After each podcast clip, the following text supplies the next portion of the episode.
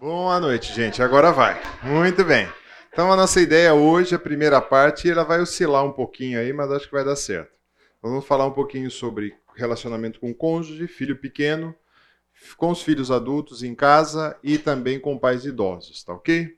Então nós vamos começar aí com relacionamento conjugal. Uh, não dá para abordar tudo que a gente gostaria, porque você tem um curso inteiro de alguns meses na escola bíblica. Então você assiste e tem as suas interações. Mas, uh, e também a questão de comunicação. Você tem bastante, e quando a gente olha na realidade, os grandes problemas que nós temos quando a gente vai tratar casais, a gente entende que o grande problema é a comunicação. É uma má comunicação, um comunica algo, o outro entende outra coisa, e sempre tem um choque. Né? Mas eu quero fazer uma abordagem com vocês um pouco diferente, que talvez a gente negligencie sempre a presença da terceira pessoa da Trindade no nosso relacionamento conjugal. Né? E com isso, eu quero uh, trazer para vocês esse texto aqui. Quem pode ler?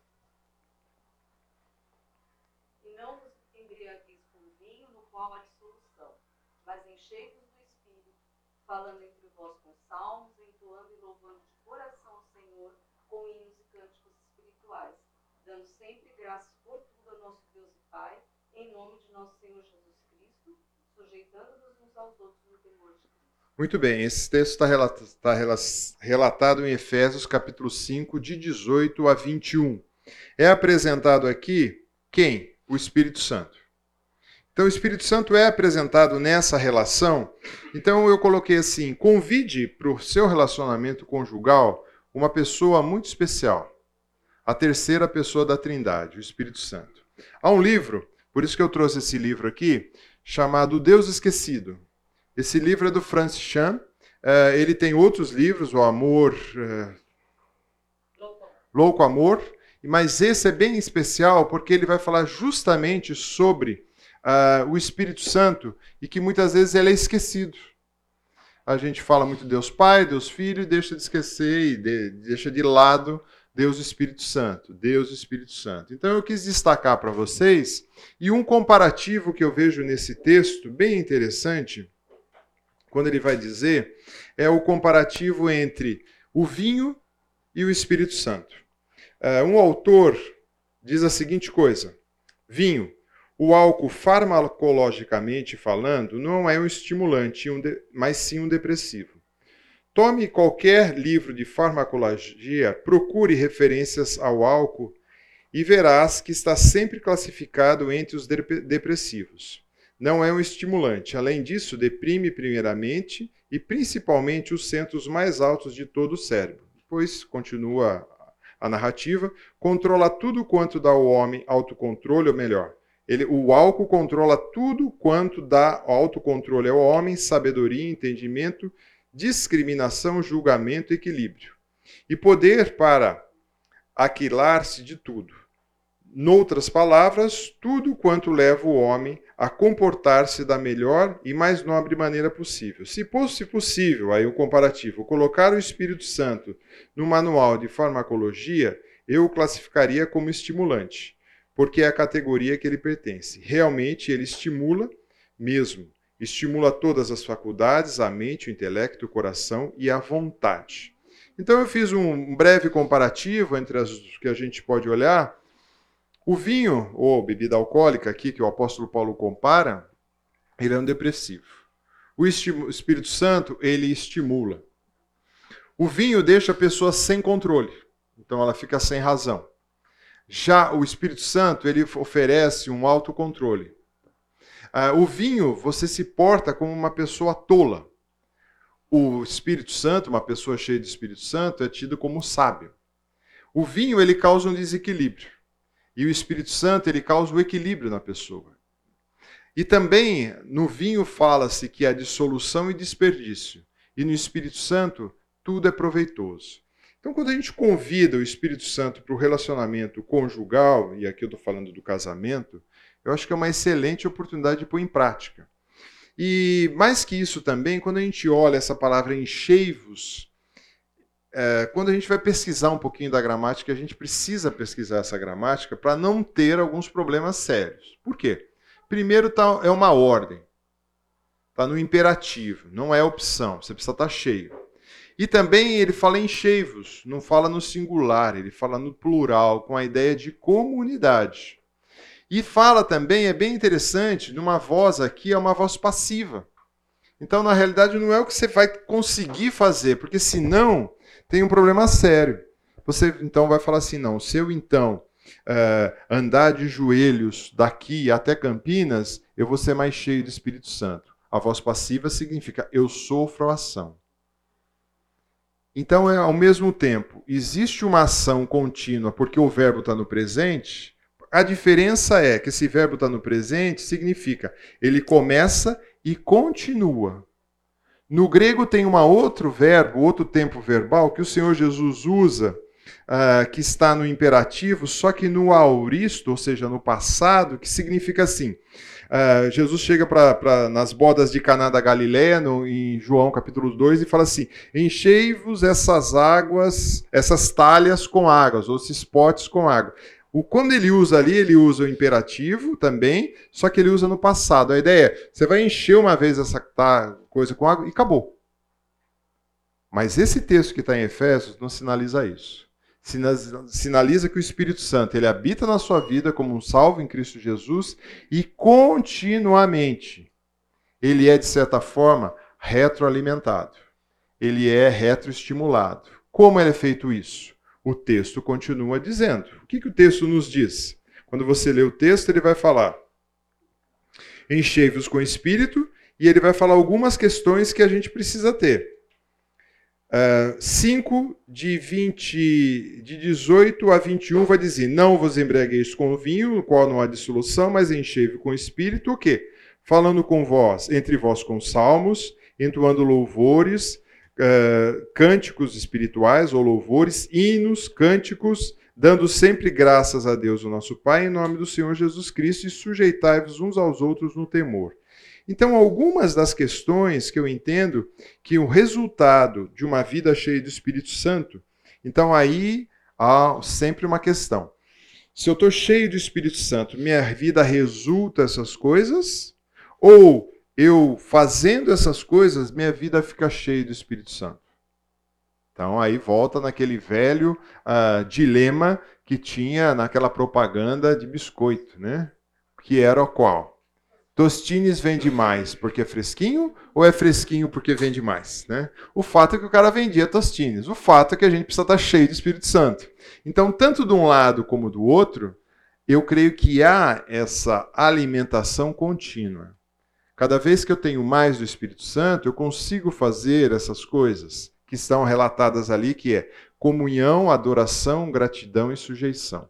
Como fazer isso dentro do ambiente familiar, dentro do relacionamento conjugal? Então, vamos começar por partes aqui, estudando um pouquinho cada um. Comunhão significa a ideia de você falar entre vós com salmos, hinos e cânticos espirituais. Ele fala, falando entre vós ele, é lógico que ele expande isso para a igreja, mas também o lar é formado por pessoas, vamos dizer assim, é um microcosmos da igreja, onde você vai exercer essas coisas.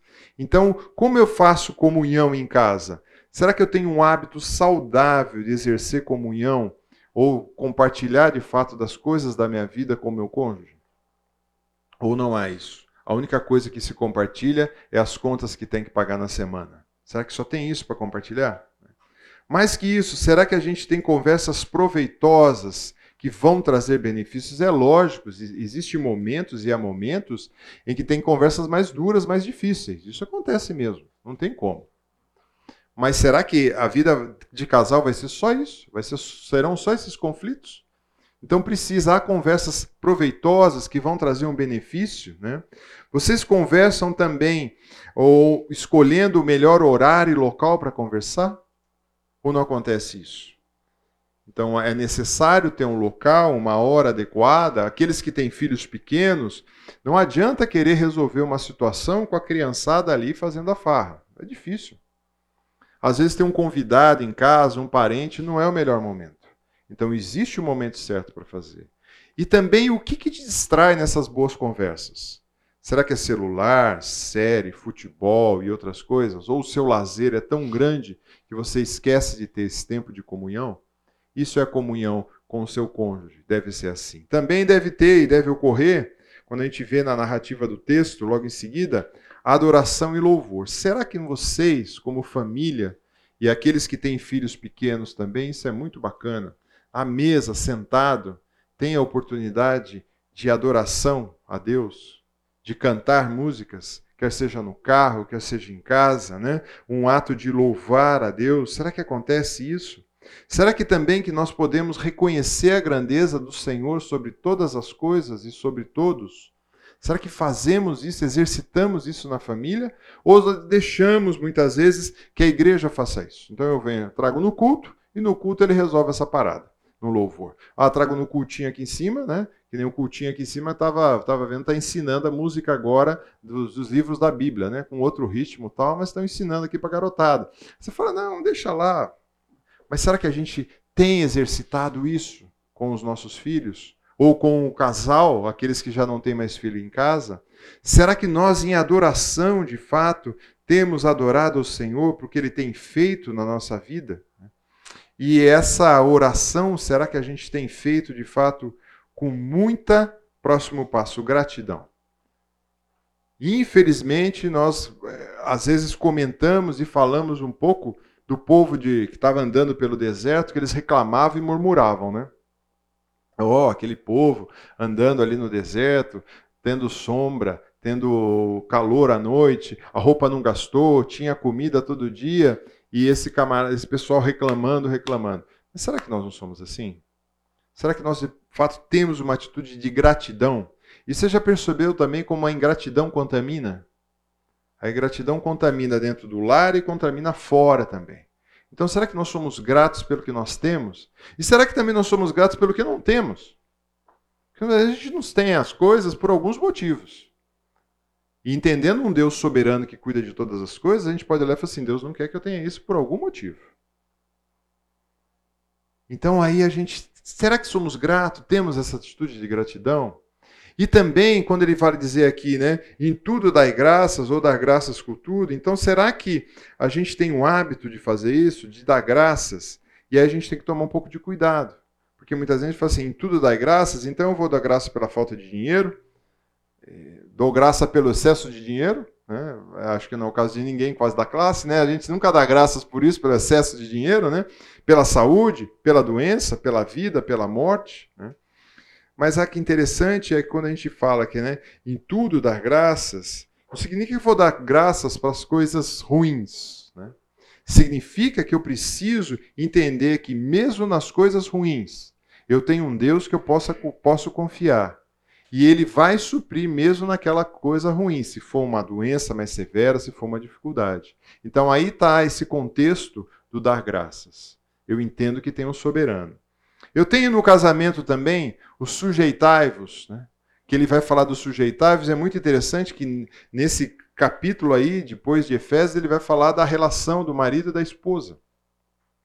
Mas será que nós temos nos sujeitados ao temor do Senhor? Será que tem acontecido isso com a nossa vida? Nós temos de fato entendido que somos sujeitos uns aos outros no temor do Senhor? E não por mérito também de terceiros, a ideia de olhar para terceiros e falar assim: puxa, como é que anda isso? E a relação entre o cônjuge, filhos, nós temos uma relação de servo. Será que nós olhamos tudo isso e falamos assim: podemos dar graça por todas as coisas? Podemos caminhar dessa forma? Então, quando eu olho esses elementos de convidar, de fato, né, o Espírito Santo para fazer parte é, do nosso relacionamento conjugal, eu consigo entender essa visão. Tá? A visão de que eh, cada vez que eu me sujeito, eu sou cheio, eu tenho comunhão, adoração, gratidão, isso vai acontecendo constantemente na minha vida. Então eu convido você, né, que é tem sua esposa, seu marido, ao olhar para essas questões, é lógico, gente, isso daqui era uma aula inteira, tá? De 50 minutos. Eu fiz em 5 que eu preciso parar, porque agora vem a Rose, tá? Dúvidas e perguntas nesse texto? Não? Então tá bom. Vai que é sua, Rose. Vai ser jogral hoje, tá?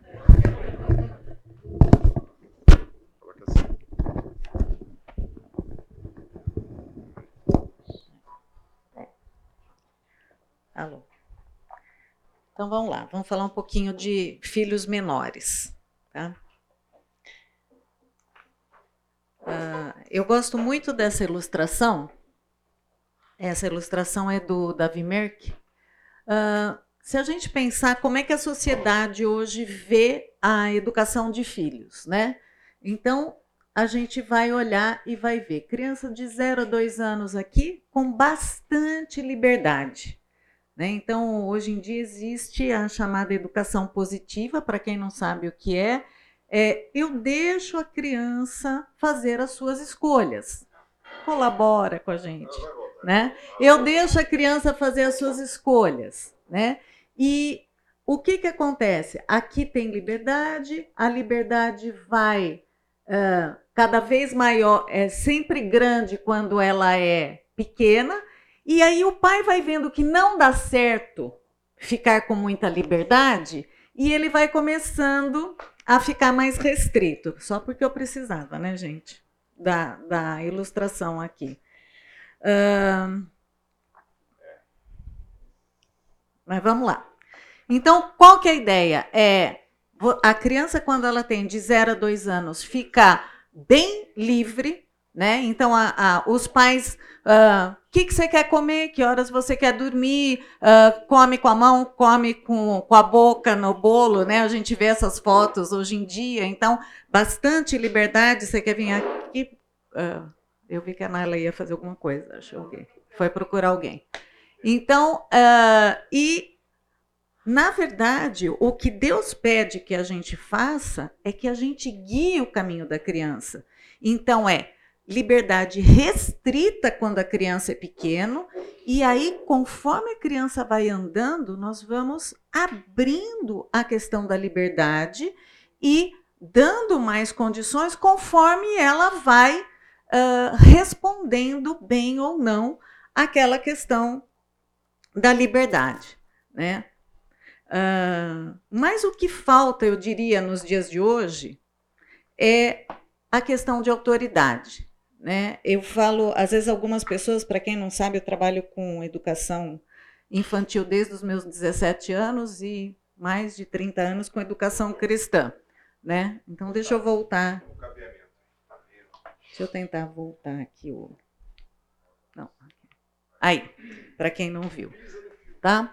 O uh, que, que acontece, gente? Quando a criança ela tem muita liberdade, uh, assim que ela é bem pequena, uh, o que a gente vê? Cria filhos adultos completamente inseguros. Eles tiveram liberdade quando eles não tinham condição e quando eles deveriam ter liberdade, eles não sabem fazer suas escolhas. Eles fizeram escolhas em hora inapropriada e quando eles tinham condição de fazer escolha, os pais começaram a segurar porque viram que a coisa estava fugindo ao controle e aí deixaram adultos inseguros. E o que Deus propõe é exatamente o contrário. Quando a criança é pequena, ensina a criança no caminho que deve andar. Você dá direção, você é autoridade, você segura, você dá completamente as condições. E quando for velho, aí você vai abrindo as portas e aí o filho vira flecha. Aí você deixa ele ter a liberdade conforme vai sendo apropriado, conforme ele vai respondendo àquela autoridade que você vai dando. Uh, muitas vezes as pessoas falam assim, tem uma amiga que fala muito, ela fala assim, por que você não escreve um livro sobre educação, né? Eu falo, meu livro não venderia, porque meu livro, meu livro seria isso aqui, ó. Os pais precisam mandar e os filhos precisam obedecer ponto, o livro fecharia e acabaria, né? Então, é, seria isso, né? Se você olhar o que a Bíblia manda, né, e o que a Bíblia pede que os pais façam, é isso. Outro dia eu estava na manicure e tinha uma moça que ela não era casada, moça não, já uma pessoa uns 40 e poucos anos, E ela falava assim: Olha, eu não tenho filhos, mas é insuportável como as crianças estão hoje. Aí eu falei para ela, falei assim, ai querida, eu vou ter que discordar de você. Eu falei assim, o problema não são as crianças. As crianças são vítimas de adultos que não querem ser autoridade na vida das crianças. Então, eu, aí ela parou assim, não, me explica melhor. Eu falei assim, olha, os pais têm que dar direção para os filhos. E esses pais não estão dando direção para os filhos. Então, eles não educam, eles não sabem, não ensinam mais a forma de sentar, a forma de se comportar num restaurante, a forma de cumprimentar uma pessoa quando entra, quando sai. E isso faz dessa criança insuportável. Então, não é a criança que é insuportável, que é insuportável é um pai que não educou um filho, né? Aí ela parou assim, ela falou: nunca pensei nisso. Eu falei: é, mas tem um adulto por trás de uma criança sem educação. Né? E é isso que a gente tem que pensar. Nós não gostamos de estar debaixo de autoridade. E a gente não gosta de exercer autoridade.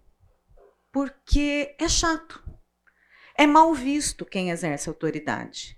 E os pais estão se abstendo de ser chato.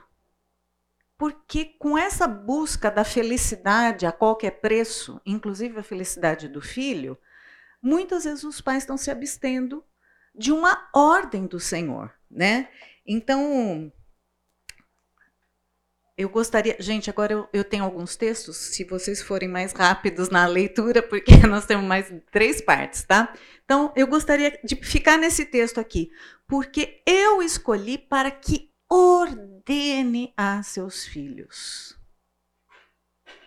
A palavra de Deus fala aqui que nós temos que ordenar, dirigir colocar em ordem, dar direção aos nossos filhos, né? Olha que legal essa palavra. Aí o Wagner falou assim: Nossa, tá parecendo coisa de exército esse versículo que você. Eu falei: Não, amor, é ordenar, é colocar em ordem, é dirigir, né? A gente só lembra daquele versículo é, que a como que é? Ensina a criança no caminho que deve andar, né? Mas é ordenar, é colocar numa fila, é como se você fosse colocar em ordem, né? E eu separei aqui algumas razões por que, que a gente precisa ordenar, dar ordens para os nossos filhos, né? A primeira delas, quem, sendo cristão, não quer que os filhos cresçam com temor ao Senhor? Então, a primeira delas é para que os nossos filhos tenham temor ao Senhor. Quem pode ler aí esse provérbio? Provérbio 1.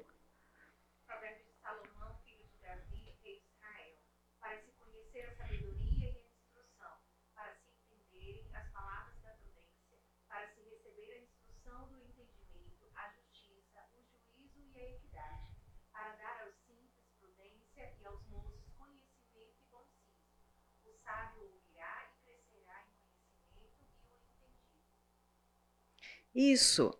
Vejam só, a ideia aqui é para se conhecer a sabedoria e a instrução, para entender prudência. Ou seja, a gente instrui para que vá indo, né?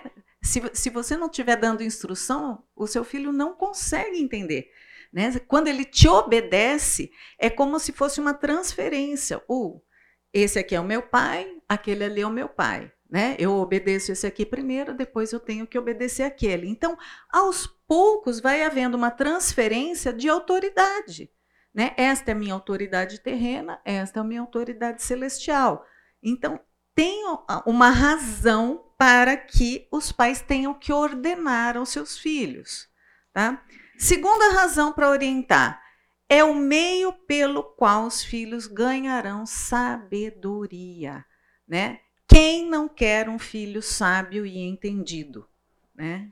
Uh, quem pode abrir aí? Se, se, cada um puder pegar um texto desse, Provérbios 4, 1, Provérbios 13, 1, 19, 20, 23, 22. Quem for pegando, pode lendo, por favor.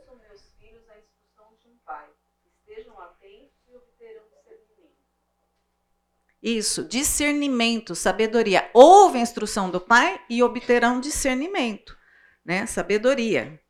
Próximo.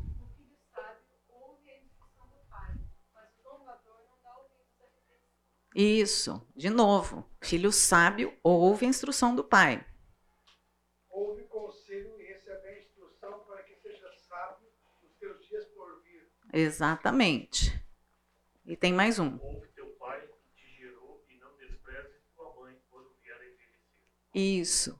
Só que, gente, para que o filho seja sábio e ouça, o que, que precisa acontecer? Alguém tem que falar. E esse é o grande problema que a nossa sociedade padece. A gente trabalha, a gente compra roupa boa, a gente leva eles viajarem, a gente paga escola, do, a melhor escola possível, mas a gente ordena, a gente fala para que eles sigam essas instruções de temer ao Senhor, de ser sábio, são essas coisas que a palavra de Deus fala para que nós comuniquemos aos nossos filhos. Oi.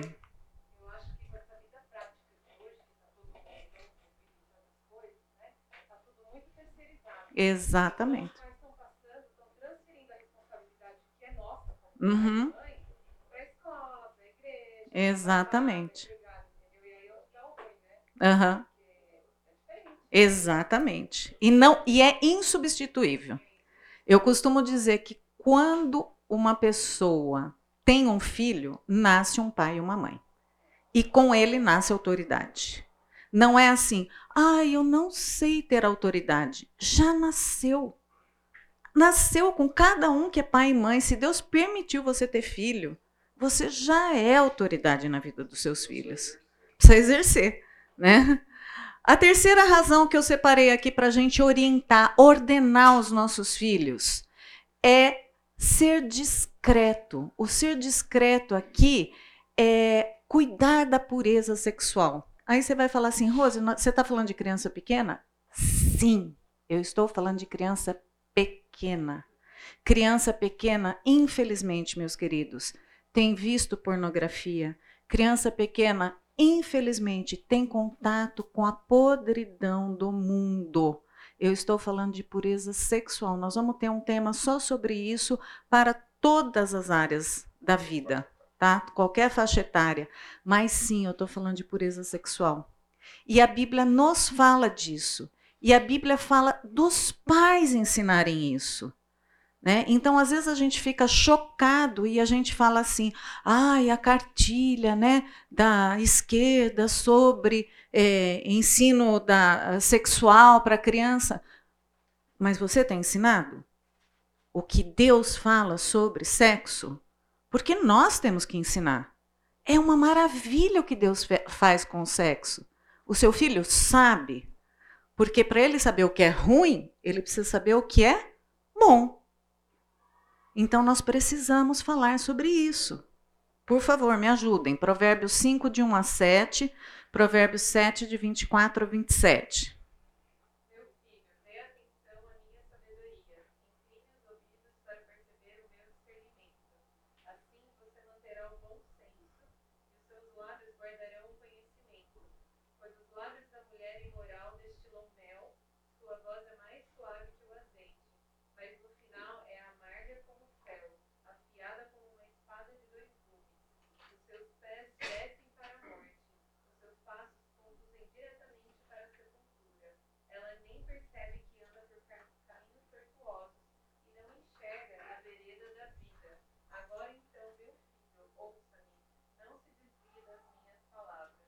Olha que legal. A Bíblia não esconde, né, gente? O pai ensina educação sexual para esse filho. Em Provérbios. Ele está alertando da mulher imoral. E muitas vezes a gente não tem feito isso.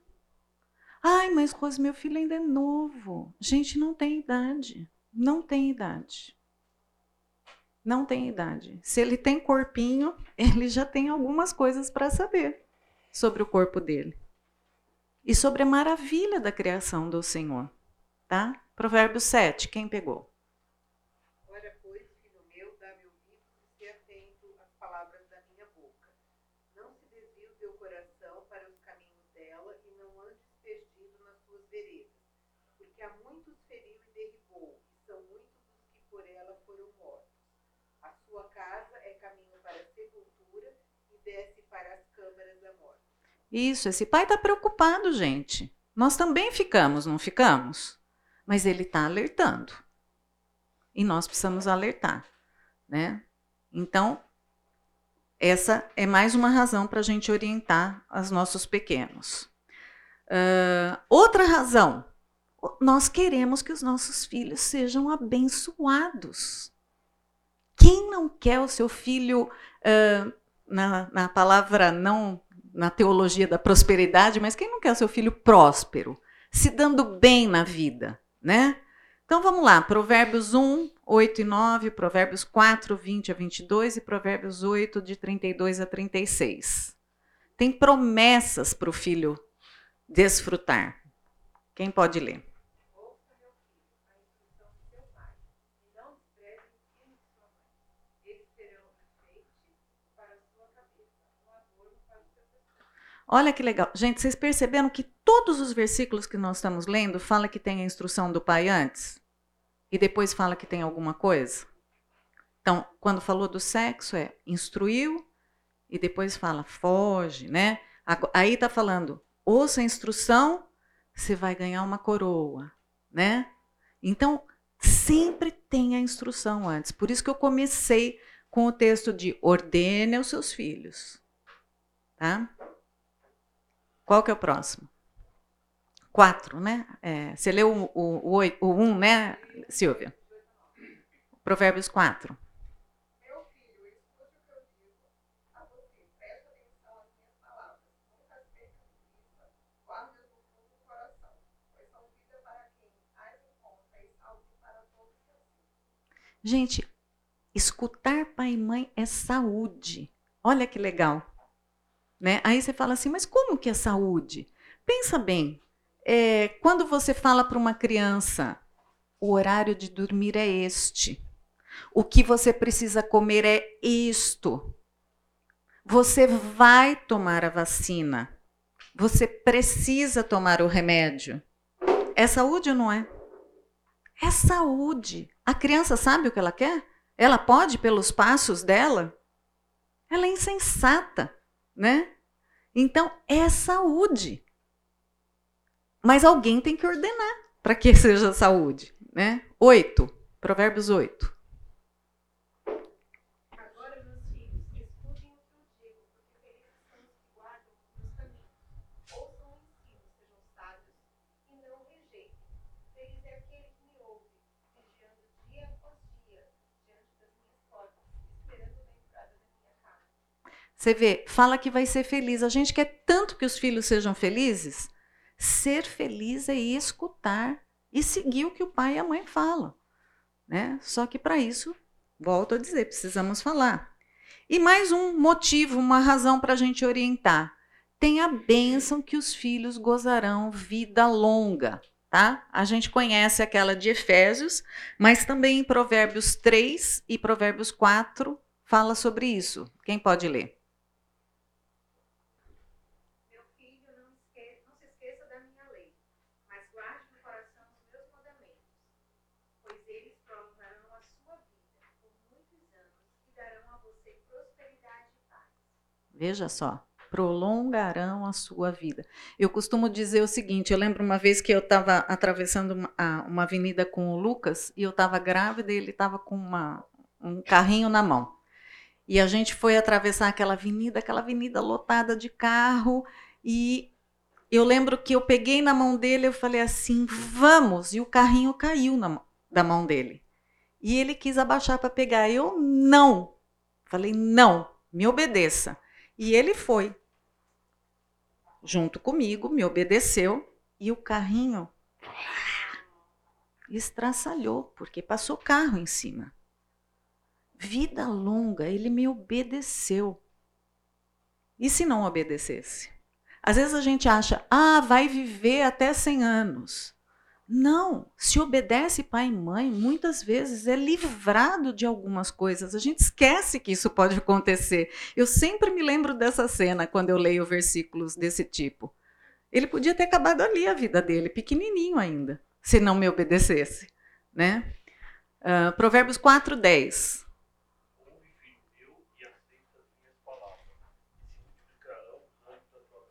Multiplicarão os anos da sua vida e aqui eu gosto muito desse texto. Observa o meu mandamento e vive. Né? Olha quantas, quantas promessas sobre isso. Né? Então, o filho ouvir, o filho obedecer, né, é bênção para ele. E a gente precisa lembrar os filhos sobre isso. Né? Nós vamos, acho que o Wagner vai falar um pouco mais sobre isso depois, quando o filho for mais velho. Quando ele é pequeno, ele ainda não sabe, gente, mas é quando é pequeno que a gente começa a ensinar para ele obedecer. Né? E é quando é mais velho que ele colhe as bênçãos disso, muitas vezes. Mas tem algumas falhas comuns que a gente comete com filhos. Né? E eu listei só três, para ser bem boazinha. Né? Uma delas é a gente deixar os nossos filhos com uma vida vazia, uma vida sem ocupação. Né? É, quantos de vocês aqui tinham tarefas em casa? A maioria. A maioria. As nossas crianças não têm tarefas em casa. Não arrumam cama, não lavam louça, não tiram lixo, não ajudam na limpeza, não lavam quintal. Eles estão desocupados. E eles olham o trabalho com desprezo quando eles ficam adultos. E isso é uma tristeza. Né? Quem vai trabalhando com adolescente, jovem, vai vendo isso. Né? Então, deixar as nossas crianças com uma vida sem ocupação é uma falha. É uma falha. Você acha que você está falando assim, ah, eu vou dar tudo que minha mãe não deu, minha mãe era uma carrasca comigo, fazia a gente fazer faxina. Não, ela estava te dando honra. Ela fazia com que você entendesse o que era trabalho. Outra coisa, nós permitimos às nossas crianças hábitos de extravagância. Elas querem, querem, querem, querem, querem, e é sem fim. E a gratidão? Praticamente não existe. E não tem nível, tá? Não tem nível. Não é porque tem um nível socioeconômico menor ou maior. É sem fim. E a gratidão é muito pequena. E o terceiro, nós permitimos que as nossas crianças tenham o hábito de manifestar as suas explosões emocionais de ira. E hoje em dia existe uma linha de você acolher a birra. Não sei quantos já ouviram sobre isso. E a palavra de Deus fala que você tem que repreender isso, né? que é pecado. Então nós temos que tomar cuidado com essas falhas, porque senão nós vamos ter uma sociedade insuportável. Quem vai cuidar de nós, meus queridos? Porque essas crianças vão crescer. Serão nossos médicos, nossos advogados, nossos pastores. Será que a gente vai querer ser guiado por eles? Cafezinho. É, quantos aqui têm idosos em casa? Ou avós, pais, mais de 80, por aí? A Cida não veio hoje, né? O pai dela fez 100 anos, né? Então, aí a coisa complica. É, eu, eu quase chorei quando eu fui preparar essa aula aqui, porque eu fui lembrando de algumas coisas que eu já vivi, mas eu fui lembrando também da situação de quem tem pais uh, uh, ou, ou, pessoas já mais velhas, né? Porque geralmente, se você tem pais idosos, você já está na meia idade. Então você também já está numa fase de vida onde você está passando por algumas situações muito difíceis na sua vida, né? Uh, então eu coloquei aqui que geralmente quando a gente tem pai idoso, você já tem algumas coisas que estão ac acontecendo. Sua, o seu corpo já está com algumas marcas. Então, para vocês que são mais jovens, é, não ache que não é para você essa fala, porque às vezes você precisa entender o que o seu pai e a sua mãe estão passando com os pais deles, tá? Então vale a pena você escutar isso também, porque às vezes o seu pai e sua mãe estão passando situações com seus avós e que vocês precisam entender um pouquinho isso, né? Mas o que acontece muitas vezes é que nós temos alguns assuntos, principalmente no nosso país, que eles praticamente eles são proibidos. A gente quase nunca toca nesses assuntos, né? Existe a tendência de alguns problemas se acumularem quando a gente tem pais adultos, né? E se não tiver conversas bem antecipadas, algumas resoluções que tão, são tomadas à luz da Bíblia, bom senso, certamente vão acontecer problemas e conflitos familiares quando chegar a idade de pais idosos que vão ficando dependentes e tudo mais, né? Infelizmente, a maioria dos idosos no nosso país hoje, nosso país começou a envelhecer há pouco tempo, né? Então nós não sabemos ainda envelhecer, não promoveram oportunidades de comunicação antes da idade chegar, né? Então, não se fala de tratamento, né? Vai tratar, não vai tratar um câncer aos 90 anos, né? É, onde eu quero ser sepultado? Eu já fiz um plano funerário, né? Quem está cuidando das minhas finanças? Eu coloquei outras pessoas na, em conta conjunta comigo, outras pessoas sabem onde estão os, os meus investimentos, né? E às vezes a pessoa de uma hora para outra tem um AVC e ninguém sabe onde estão as finanças daquele idoso, né? Conta bancária, casa de repouso, nós vamos ou não colocar e geralmente deixa para esses assuntos serem conversados na hora que a crise já se instalou, não foi conversado antes. Então, eu queria suscitar aqui, não para aquele que já está com o idoso, tá, gente? Porque sinto muito, já passou. Mas para nós, inclusive vocês mais jovens, terem conversas sobre esses assuntos. Porque a gente precisa se preparar. Quem sabe, queiramos nós. O Wagner fala que vai viver até os 90, eu falo que não. Coitada da Naila, vai ter que aguentar ele. Mas eu falo, a gente precisa conversar essas coisas. Naila, pode internar, viu, querida?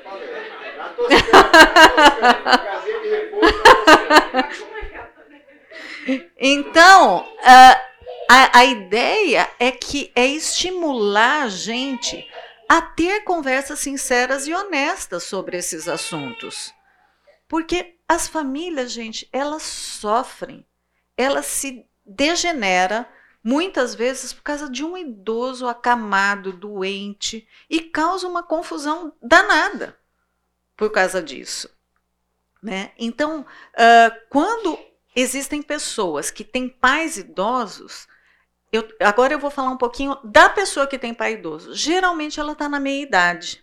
Então veja essa pessoa na meia idade. Então vamos supor, meus pais já faleceram, tá?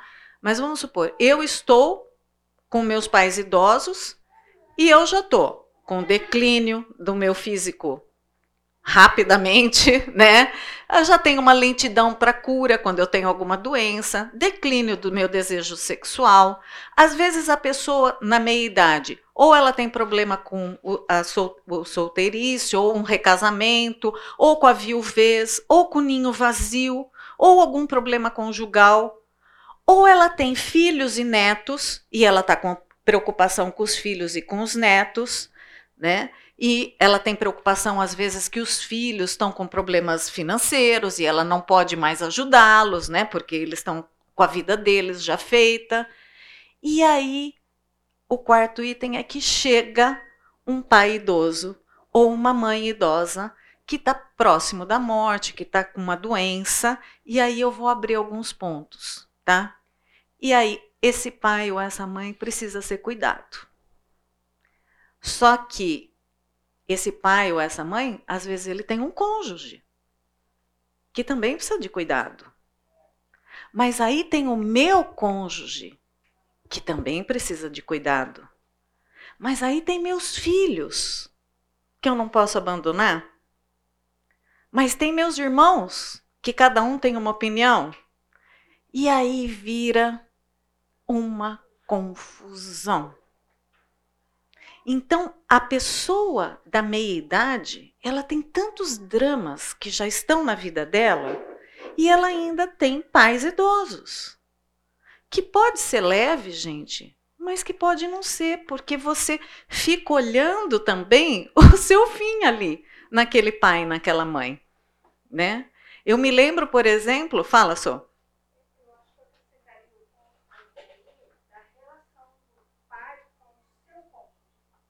É, do pai com o seu cônjuge. É, eu não acabei ainda, eu, eu, eu tenho outros itens aqui. Né? Uh, eu lembro, por exemplo, a minha mãe teve um AVC e a primeira coisa que minha mãe perdeu foi a fala. Né? Então eu fui rapidamente para o hospital. A minha mãe durou 35 dias depois daquele AVC. E a Isabela já estava na Inglaterra para se casar. E eu estava planejando o casamento dela aqui sozinha. Então eu tinha uma mãe lá que eu não sabia que fim ia levar, não sabia se ela ia durar dois anos, três anos ou dois, duas horas, né? Mas eu tinha uma filha que ficava assim, mãe, vai dar certo da gente escolher o vestido de noiva junto? Não sei. Eu tô com a minha mãe aqui na cama no hospital, sem saber o que, que vai acontecer. Então veja como influencia a vida da família inteira. E aí você fica esperando assim: será que algum irmão meu vai vir me render aqui no hospital? Será que não vai vir? Alguém vai se dignar a sair e vir aqui para eu conseguir ter um tempo com a minha filha? E vários de nós passamos por isso. Vários. Pessoas esgotadas no nosso meio, né? Outra coisa, pressão financeira. Os anos da produtividade estão acabando. Problemas estruturais, você tinha uma casona, às vezes você tem que diminuir a casa, mudar, mudar de padrão de vida, porque você se aposentou. Então, além do pai doente, eu estou falando ainda da pessoa que tem o pai doente, tá? Ela não tem mais emprego. Às vezes ela está descontente com toda essa crise que ela está passando. Então, quando eu fui listando essas coisas, e essas coisas estão neste livro aqui, ó, tá? Então, neste livro aqui, que é a resposta do Evangelho às aflições do coração, é difícil a gente ter livros que falam disso, tá, gente? É, eu acho que é um, é, um, é um mal novo na sociedade, né? É, a hora que eu fui listando, eu falei assim, que dó! E aí eu lembrei de algumas coisas que eu passei também né? E realmente é dolorido. Você muitas vezes está com um pai acamado, com uma mãe acamada, os seus dramas pessoais, né? Eu me lembro, por exemplo, eu tive um câncer de intestino e assim que eu dei uma melhorada, um mês depois, o meu pai descobriu um câncer de, de intestino que foi fulminante. Eu cuidei dele cinco meses, ele morreu. E eu estava doente até um mês antes dele ficar doente, né? Então, isso em meio à pandemia. Então, assim, é um caos na família a gente ter, às vezes, uma pessoa acamada, uma pessoa doente. Tem um livro, Wagner não trouxe aqui, mas, gente, se você tem uma pessoa, quer seja, uh, mesmo que não for uh, uma pessoa idosa, mas qualquer pessoa acamada que tem um cuidador ao lado dela esgotado, tem um livro excelente, chama Lado a Lado. É um livro cristão e ele foi escrito por uma pessoa que foi cuidada. Ele é um homem que teve esclerose múltipla e tudo mais, e ele via a angústia muitas vezes das pessoas que cuidavam dele. E ele era, ele é um pastor.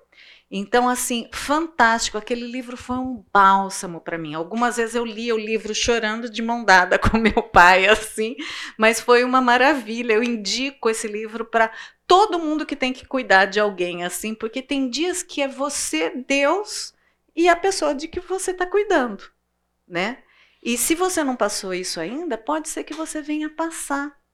E eu vou falar para você, por mais dores que sejam, é um privilégio podermos cuidar dos nossos queridos. É um privilégio, porque eles cuidaram da gente um dia, né? Agora, eu quero dar algumas atenções aqui, ó.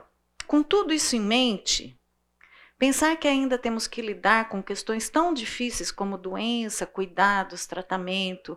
Gente, tem herança no meio disso. Às vezes é, é, irmão brigando por herança. Quem vai ficar com o dinheiro? Cadê o carro? Cadê o não sei o quê? Né? É a solidão, a exaustão. Porque muitas vezes você está exausto com tudo aquilo que está acontecendo. Né? Uh, se você estiver nessa fase, ou se você conhecer alguém que está nessa fase, ore Peça ajuda se você estiver nessa fase. Nós falamos sobre amizade a semana passada. Se por um acaso você conhece alguém que esteja nessa fase, chega para a pessoa e fala: O que eu posso fazer por você? Né? Eu fui muito agraciada. Eu me lembro algumas vezes tinha gente que pendurava um saquinho assim com bolo na porta da minha casa, sabe? é, era uma coisa assim que você falava assim, nossa, como é que essa pessoa sabe, né? Que vai bem um bolinho aqui que não deu tempo de fazer alguma coisa assim, né? Mas lembre de oferecer ajuda. A semana retrasada nós saímos com um casal. Uh, ela já está cinco anos com os pais em casa, né? O pai já faleceu agora e agora ela ainda está cuidando da mãe. Está exausta, exausta. E foi gostoso, porque nós deixamos só ela falar. E às vezes é bom só deixar falar das angústias que está passando, né, dos problemas, do andador, do cuidador, do, né? Às vezes vale a pena. Se você não está nessa fase, nem sabe o que é isso, eu, eu, queria passar um pouco isso, porque você vê que nós fizemos uma progressão, né? Casamento, filho pequeno, filho adulto e uma fase de vida que às vezes a gente não faz ideia, né? Do vô, da avó, né? Do que o meu pai passa com a minha avó, do com o meu vô, né? Mas eu queria falar também da parte boa, gente, de cuidar dos pais idosos, né? Que é a honra e o cuidado. Eu não achei muitos textos bíblicos assim, mas eu me lembrei, por exemplo, da briga lá dos irmãos, né? Quem vai pegar a primogenitura e tudo. Mas eu me lembrei que Isaac estava velho e tinha ficado cego. Tinha alguém cuidando dele ali. Né? Ele devia estar tá de cama. Ele estava velhinho. Eu lembrei de outro texto também. Jesus foi curar a sogra de Pedro. Onde que a sogra de Pedro estava? Na casa dele. Na casa dele. E ela estava doente. Ter a sogra doente em casa, hein? não é fácil, não. Né? E, e eu separei esse texto aqui, é, que fala assim: qual de vós poderá, com todos os seus cuidados, acrescentar um côvado à sua estatura? E tem uma hora, gente, que a gente tem que tomar um cuidado também. Eu lembro que teve uma, uma vez que eu cheguei para o médico do meu pai e eu falei assim, doutor, é, eu não gostaria que fizesse nada invasivo no meu pai. A gente sabe já que tem bastante coisa comprometida, ele já está com bastante idade, né? Eu falei assim: se por um acaso acontecer alguma coisa, eu tiver que chamar ambulância, como é que fica, né? Essa coisa? Ele falou assim: eu vou deixar uma carta para vocês, para que o médico do pronto-socorro não faça os procedimentos de praxe, porque eles vão querer fazer o possível para salvar a vida e tudo mais, né? E com isso eles fazem muitos procedimentos invasivos, né? E, e aí ele falou assim: Mas que bom que vocês têm essa cabeça. Eu falei: Olha, isso é uma coisa já conversada. O meu pai é uma pessoa que sempre falou isso que não queria que prolongasse uma coisa que não tem o que prolongar, né? Foi assim com a minha mãe e, e será assim com ele. Ele falou: Eu estou com uma paciente que a família não quer abrir mão. Está aqui um tempo já, a gente sabe que já não tem mais nada para fazer e eles não abrem mão de deixar ela partir. O médico era meio espírita, até falou de fazer o, o, a passagem, né? e, e, então, assim, é, tem uma hora que a gente precisa lembrar disso. Que não tem o que a gente faça que a gente vai acrescentar vida na vida do, de quem a gente está cuidando. Nós temos limites também para isso. Porque tem uma hora, gente, que a gente se apega tanto ao cuidado que nós estamos dando, que parece que a vida da pessoa depende da gente. E às vezes você se ausenta por cinco minutos e foi naquela hora que a pessoa faleceu. E você fala, ai, mas se eu tivesse aqui. Não. Você não acrescenta um côvado né, na vida de ninguém. E a gente precisa lembrar disso também, que tem a hora, né?